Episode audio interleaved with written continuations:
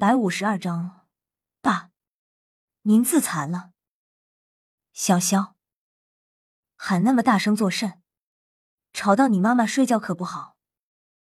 来人正是唐昊，他那有些威严的声音和无比熟悉的父爱，唐潇感触颇深。呃，爸，我就是想找独斗罗前辈聊一下。唐潇有些微微尴尬的转身对唐昊说道。但是，当他转身看到唐昊时，瞳孔猛地一缩。爸，您自残了。在看到唐昊那一瞬间，他整个人仿佛像是被凝固了一般，原本带着些尴尬、激动的目光，此时已经完全呆滞。水潭畔，是那熟悉的身影。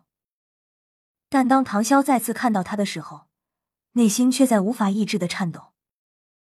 一年以来变化的气质，在这一刻似乎破碎了。他的心痛得有些难以呼吸。唐昊静静的站在水潭旁，但支撑着他身体的却只有一条腿，整条左腿齐根断去。同样消失的还有他的右臂。此时此刻，站在那里的竟然是一名独臂老者。他那散乱的发。更是已被雪白所渲染。失去了一臂一腿，唐昊却显得很平静，脸上的表情没有一丝痛苦，居然还带着淡淡的微笑，看着令他引以为豪的儿子。什么自残不自残？我只是做了我应该做的。可是，你也用不着自残了。唐笑无法忍受父亲的自残，而且还是如此高风险的自残。弟弟呢？我让他看好您，他跑去哪了？唐啸忽然想起唐三，明明叫他照顾好爸爸，可转眼两年就缺胳膊少腿的，这弟弟也太不称职了。他在你姑姑那里。唐潇默然。唐昊继续说道：“我只是把自身魂骨剥夺下来了，而且顺带把自身的所有暗疾和毛病都给逼出去了。现在我的境界虽然只有魂圣级别。”可是要对付一个魂斗罗还是很轻松的。半晌，唐潇方才说道：“爸爸，您是想让我和弟弟一起回归宗门吧？”嗯。唐昊点了点头。爸爸，您跟我们一起回去吧。唐昊听了，神色微微一动，不过旋即又黯然下来。我对不起宗门，我已经无颜面对宗门了。归还魂骨只是为了弥补我的对宗门造成的损失，我也不奢求他们能原谅我了。唐啸听了，忽然有些愤怒和激动。爸爸，那不是您的错，那是武魂殿造成的，我们家也是受害者。唐昊默然，表情依旧。我见到太爷爷了。唐昊脸色一变，然后连忙问道：“怎么回事？”太爷爷已经恢复神智了，他离开了杀戮之都，临走前，他把昊天令交给了我。说着，唐潇拿出了一块玄铁令牌。唐昊见了，神色一动，差点就要下跪。唐潇连忙扶住了父亲：“爸爸，这可使不得。太爷爷虽然说让我带什么宗主，但我不想啊。”唐昊听了。身子一顿，太爷爷当真这么说？唐昊没有再说要下跪什么，毕竟这可是他儿子，老子给儿子下跪，这事情说不过去。只不过因为昊天宗的规矩就是，见昊天令如同见到宗主亲临。唐昊刚刚也就是一时激动想起来了而已，幸好唐潇及时扶住了他。爸爸，您看，我如今已经得到了昊天令。太爷爷又亲自指定我为宗主，所以说我如今在昊天宗也算是有一方话语权了。这样您就有机会可以去祭拜爷爷了，这也算是圆了您心中的一大遗憾。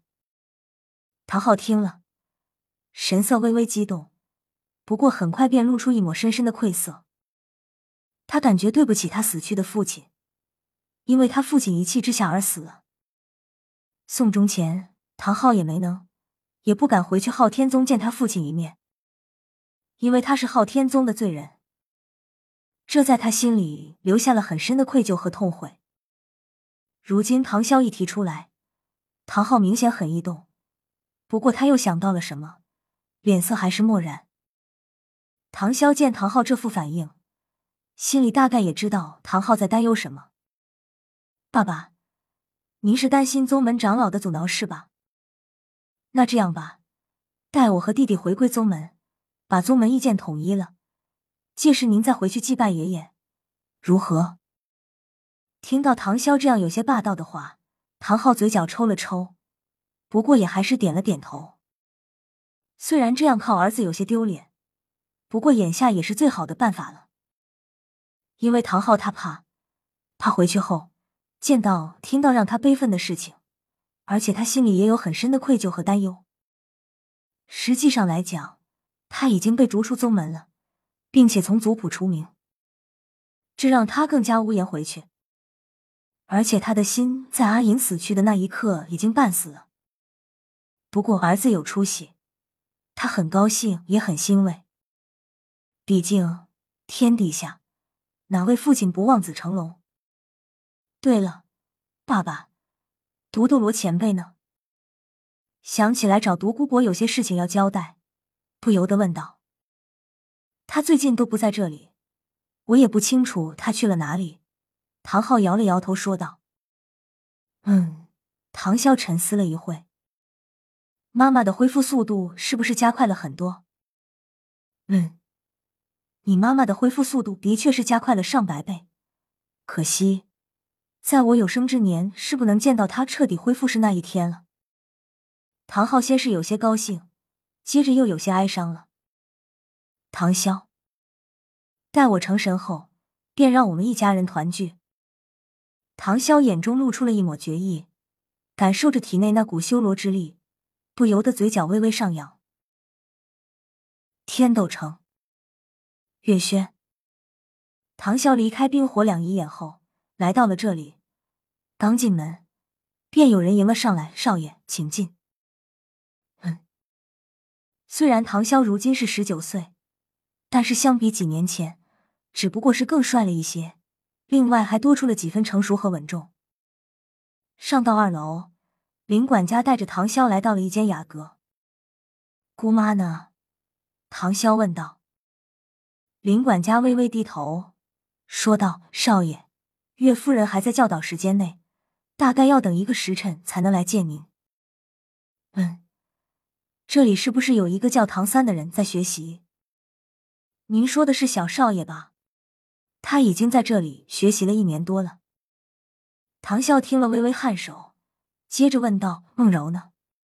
她不在这。”“云小姐她正在参加一位王公大臣的招办酒宴。”大概要晚些才能回来。唐潇，行了，你先去忙你的吧。林管家离开了雅间，唐潇起身，站在楼阁窗台前，看着窗外的秀丽景色。楼台亭阁，一阵微风徐徐吹来，几只百灵鸟清脆悦耳的叽叽喳喳。万籁亭吹奏，不由得拿出了一支横笛，然后轻轻开始吹奏起来。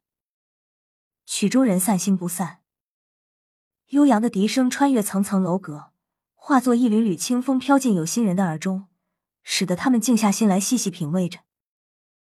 傍晚黄昏，夕阳西下，一抹残阳如血，一抹红云如烟。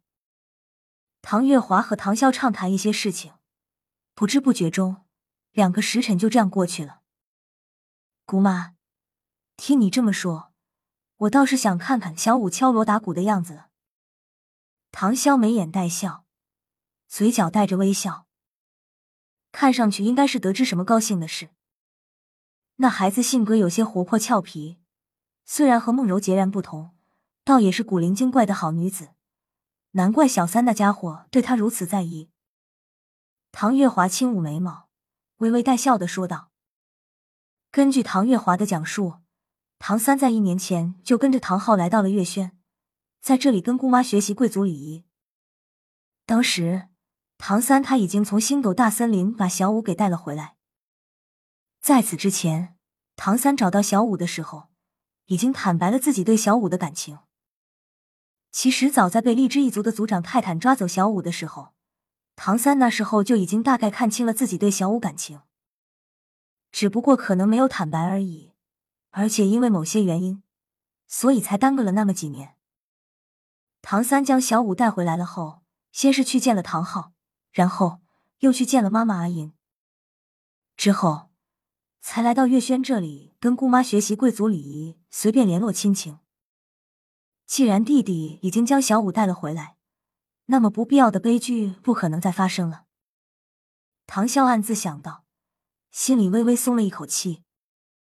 虽然原著剧情的小五为了唐三，毫不犹豫的选择了献祭牺牲自己，成为了唐三的第六魂环，这在很多人看来是段很伟大、很感人的爱情，但是在唐潇看来，这个是不必要发生的悲剧。爱情不一定要靠生死来证明，而且既然可以避免悲剧的发生，那么何乐而不为呢？未完待续。